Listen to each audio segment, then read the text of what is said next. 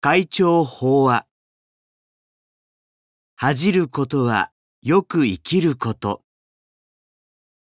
二話の日光立正厚生会会長。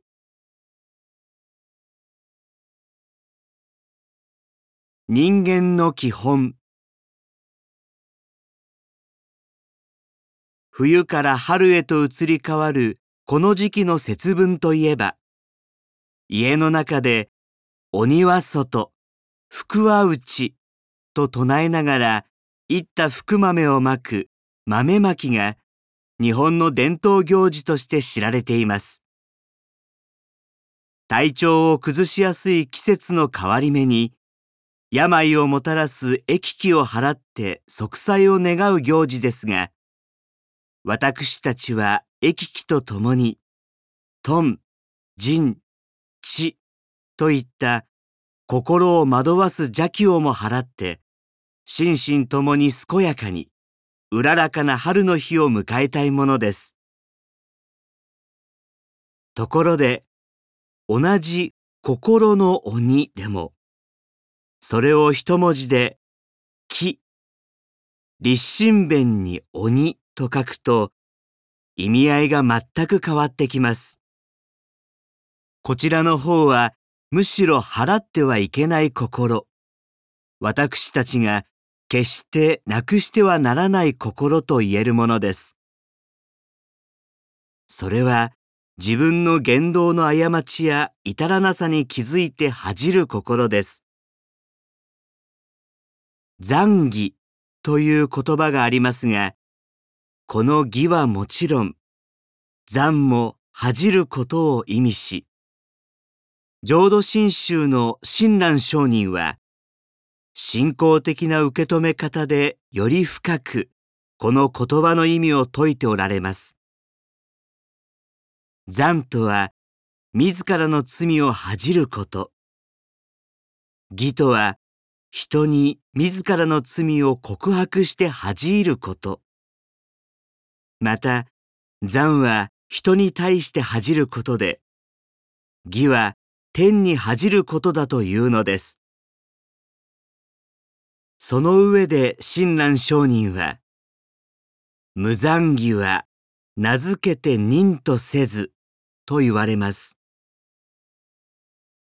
恥じる心がないのは本能のままに生きる動物と同じで、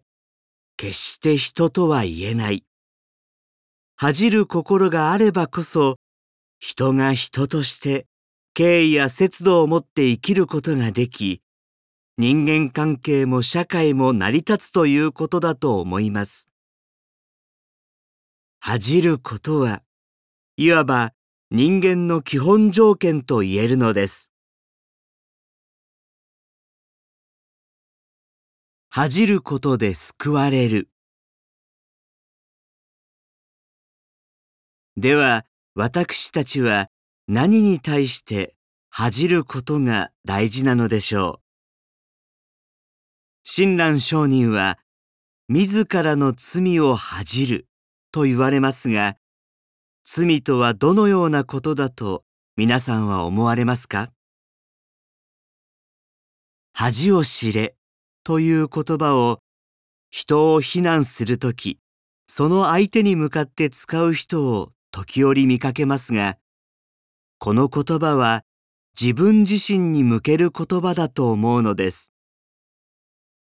恥を知れと内心で自分につぶやけば、時に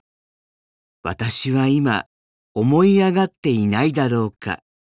と謙虚さを取り戻したり、欲望丸出しなのではないかと反省したり、あるいは家族に顔向けできないことをしようとしているのではなかろうか、と、やましい行いを思いとどまるかもしれません。私たちは恥を知ることによって、日常生活の中で知らず知らずに犯している罪から救われるということです。自分を苦しめたり、人を傷つけたりしないで済むのです。人間は恥ずる心を養いさえすればどうにか救われる。赤学として知られる安岡正弘氏の言葉ですが、私なりに言えば、恥を知ると人は真人間に生まれ変わります。しかも、恥じる心は仏性と同じで誰にもあるので、恥を知る限り人はいつまでも成長し続けられるのです。恥じることを心に留める。その心得を解くように、常に良き友にあって、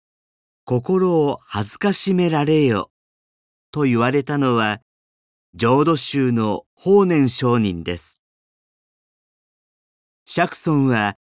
良き友は仏道のすべてと言われましたが、家族をはじめとする身近にいるサンガは、いつでも自分のことを見守っていてくれる人です。ですから、